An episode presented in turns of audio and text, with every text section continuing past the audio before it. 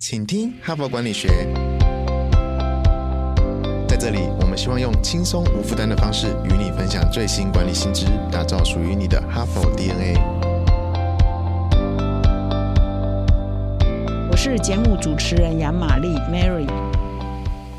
大家好，欢迎来到今天的 Podcast。今天又是礼拜一哦，这一整周呢，我们又有一个新的主题。那么这一周呢，我要谈论的是现在台湾企业家哈，企业界最关心的一个问题，就是人才问题。那么最新的这个工总的新任理事长苗峰强先生呢，他最近也有评论，就说这个台湾现在企业界最重中之重的问题，就是人才短缺的问题哈。现在因为台湾的景气啊，尽管是疫情之下，很多的产业都还还是蛮兴旺的嘛哈，最近都在出第一季的财报啊，都是很多企业都表现的非常好。那企业成长的话，最缺的是什么？当然资金已经不是问题了，最主要还是人才的问题嘛哈。所以这一周呢，我们就要来谈一下，就是好人才怎么找，以及如何把自己变成抢手的好人才哈。那么今天呢，我先分享一位王牌的这个人力顾问和专家的文章哈。那么这个人力顾问呢，或者是说我们叫做猎人头。一个专业的猎人头哈，我们都知道，我们有一本书蛮畅销的哦，是管理的圣经，就是 A 到 A 加。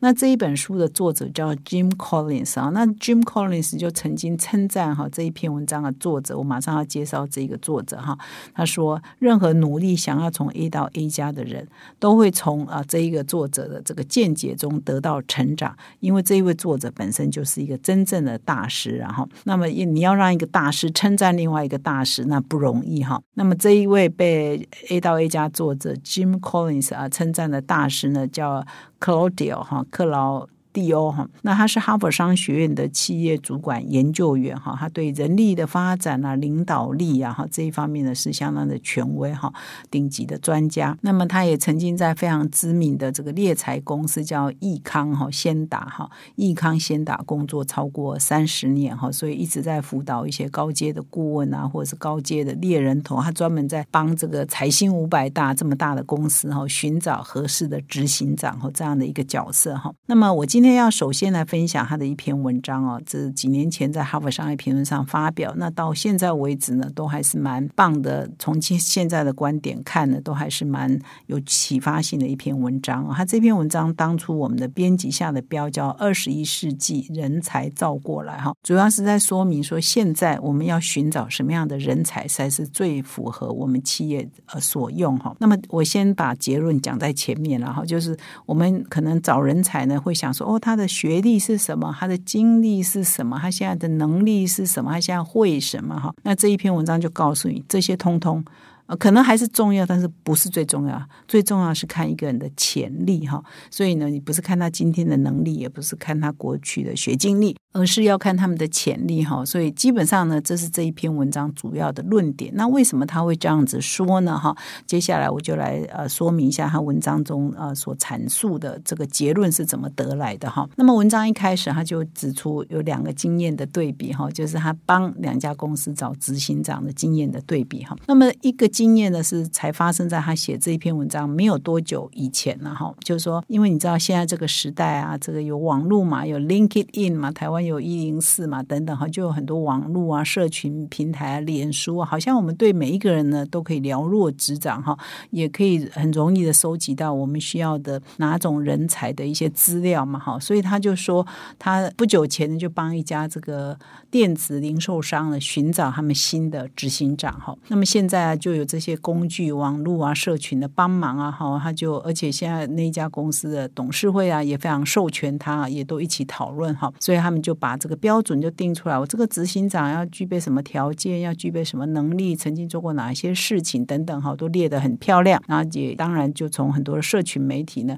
怎么 LinkedIn 啊，网络媒体就找到很多的 candidate，很多的潜在的名单嘛，哈。后来他们就从很多 candidates 啊候选人当中就挑了一位，哇，名校毕业哈，然后曾经在呃同业呢工作过哈，也担任到高阶主管。那么也是过去的学经历呢，哈，经历呢也是不错啊，从基层做起啊，好像表现都很好啊，都业绩都很漂亮啊，学经历都很漂亮哈。然后具备什么能力呢？好像也都符合需求哈，所以呢，就决定录用他。录用他的时候觉得很高兴哦，找到一个花了那么多力气找到一个最对的人。啊，条件最符合的人，但是没想到呢，他上任之后呢，诶，表现不如预期，而且大大的不如预期哈，就是因为产业的环境变化太快了哈，这个同业竞争太激烈了，法规变化也很快哈，所以呢，这个新上任的执行长完全跟不上世界的变化、环境的变化、产业的变化，所以呢，业绩呢一直乏善可陈哦，所以三年后呢，只好让他离职哈。就是被 lay off 了哈，那请他下台哈，所以他就说奇怪了，我现在用的是最先进的工具啊啊，然后所有的量表都吻合啊，所有的条件都吻合，怎么找这个人却选错了呢？哈，所以这是他的一个经验哈。接下来又分享另外一个他选执行长的经验，就是他曾经哦在没有网络的时代。在没有网际网络的时代，没有社群媒体的时代，这个你不知道去哪里找人哈，可能要用报纸的分类广告找人。那个年代，那是八零年代，他刚入行哈，就是这个作者 Claudia，他刚入行哈。那他那个时候呢，接的一个案子，就是说他要帮那个时候在拉丁美洲一个很有名的这个啤酒公司叫做昆沙哈，寻找一个小镇的一个呃酿酒厂的专案经理人哈。那那个年代没有网络嘛，哈，所以他这个可能只能够经过报纸的分类广告去找人嘛，哈，所以 candidate 不多哈。后来呢，他就找到了一位这个曾经跟他一起在 Stanford 念书的时候，他认识的一个人哈。那这个人叫佩佐哈，他们一起呢在 Stanford 念书就认识了哈。那这个人呢有一点传奇哦，就是在一九七二年的时候，曾经在安第斯山脉发生一个很著名的空难哈。而这佩佐呢是呃少数的生还者哦，而且后来他们的故事啊写进很多的书里头，而且后来还一部电影呢，就用他们那一次的空难呢为背景为为。故事的雏形哦，去拍的哈，所以佩佐呢有一个蛮特殊的人生的经验哈。那后来呢，因缘际会，他就找到这个佩佐去当这个啤酒厂专案的经理人。但是呢，他去找他之前呢，这个名单在脑海中出现的时候，就想说，嗯，或许他有潜力可以学啊，哈，等等。但是他真正要找他，而且要把他推荐给那一家那个客户那个啤酒公司，他还是怕怕的嘛。一，他没有对酒行业不懂啊，还不是原来在这别的酒。厂哈服务，第二他完全不懂行销，第三他也不太懂管理啊哈，所以合适嘛哈？所以大家就抱着试试，因为实在也很难找人然后在这个行业那个时候，candidate 也不多，也很难找人，所以这个佩佐愿意试试，这个啤酒公司也愿意试试哦，那就大家去试试吧。诶，结果没想到却成功了啊！几年后呢，这个佩佐呢，不但是他们的呃那一个啤酒厂在那一个区域的总经理，后来还。身为这个呃，他们整个总公司某一个旗舰产品的执行长啊，就主要的旗舰产品这个啤酒路线的执行长啊，后来呢成为公司非常关键的高阶主管啊，所以他就觉得很奇怪，他这个人如果论条件、论过去的经验，他完全跟这个职位毫不相关，跟这个产业毫不相关，可是怎怎么可能他却选对了人呢？哈，所以到底问题是出在哪里呢？上一个执行长各种条件都吻合，却错了这一个。各种条件都不吻合，却。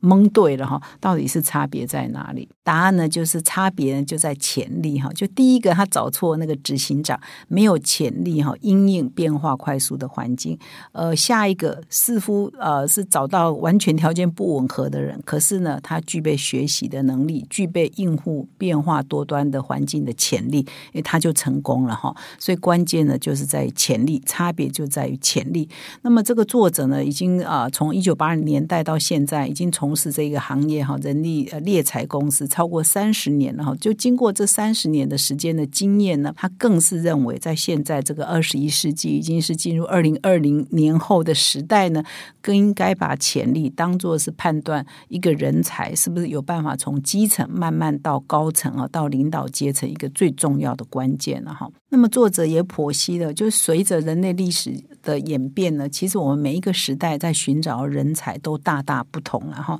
我们现在寻找的是有潜力的人才，可是在以前的年代，我们寻找可能不是有潜力的人才。比如说在远古时代，我们找人才啊，都是啊，那个时候要战争啊，要打仗啊，要狩猎啊，要农耕啊，哈，都是靠蛮力的嘛，哈，在呃古代嘛，靠蛮力哈，所以那个时候找的人呢是体格取胜嘛，哈，你要长得。高长得壮，身体要好，身强体壮，你可以去从军。你要做金字塔，你要挖运河，你要打仗哈，耕作哈，要狩猎啊，都一定是体格高的人啊，体格壮的人，身强力体壮人是占优势嘛哈。所以这是外貌协会。那这个外貌协会这个遗传到现在还是有，所以这他这边也提供一个蛮有趣的分析哦。他说，美国财新五百大的执行长平均的身高有一个调查曾经做过。就是比一般美国人平均高二点五寸哦，就是说我们还是蛮外貌协会，所以如果是同样条件一样的话，两个人来比，哎，这个人长得比较高，长得比较帅，长得比较美哈，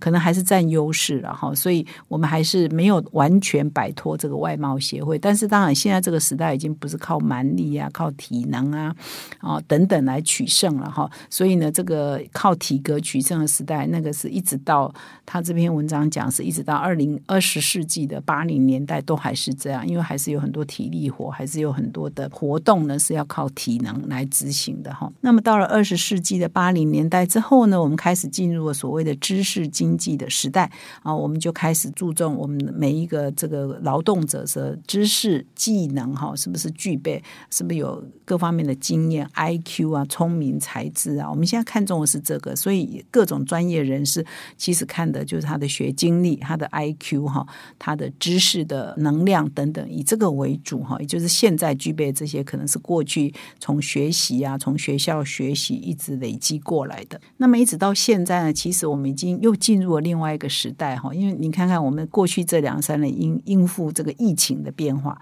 啊，或者是战争哈，或者是这个中美贸易战，所以我们现在处的一个时代是一个多变的。是一个不确定的，是一个复杂的哈，所以呢，现在所要求又跟八零年代、九零年代那个时候所要求又不一样了。那么今天呢，让某个人在某个位置上成功的因素呢，可能明天就不适用了，因为明天环境就变了嘛哈。所以重点呢，并不是你公司的员工或者是领导人是不是拥有适当的技能，而是是不是他们随时都有那个潜力去学习明天需要的新的技能哈。所以重点呢，就是。潜力哈，还是回到潜力哈。所以，我们今天呢，因为时间的关系，先讲到这一部分，就是说，我们在此此刻二十一世纪的二零年代过后呢，我们现在要找的最适合的人才、最棒的人才，就是有潜力的人才。那这不代表说你的能力不重要啊，经验不重要，这些一样重要，只是你。要更看重的是潜力哈，就所以你不能说学啊学经历看起来都符合目前的需求，可是他没有潜力，那他明天就完全不能应付明天的挑战哈。所以潜力一定要摆在你。现在开始找人才的那个关键的要素哈，那明天呢，我会进一步来说明什么叫做潜力人才，潜力人才通常有哪些特质，以及我们可以怎么样训练我们的潜力人才哈。所以欢迎各位听众明天再回到我们的节目现场。那么在我们 Parkes 的第三十一周哈，一二三集哈，其实也都谈到这个人才培育的问题哈。如果各位听众啊对如何做人才培育，尤其你从企业端的需求出发的话，我们的三三十一周一二三集哦，都非常适合各位听众再回去回听哈。我们那个时候也提到说，如何活用学习曲线来管理你的绩优的团队，或者是让你的顶尖员工如何在各部门轮调哈，做人才的培育哈。如果你可以做得到的话，实际上对你团队的整体的绩效跟做人才培育是相当有帮助的哈。所以这两三集呢，跟我今天谈的寻找潜力人才，未来我们需要什么人才，都息息。相关哈，也希望各位听众哦，偶尔也要回去找我们过去啊曾经录过的节目，都没有时效，都现在听也都非常合适哈，可以让你一系列了解我们哈佛商业评论对人才培育这个主题的观点哈，一起啊非常有系统的学习哈。感谢你的收听，我们明天再相会。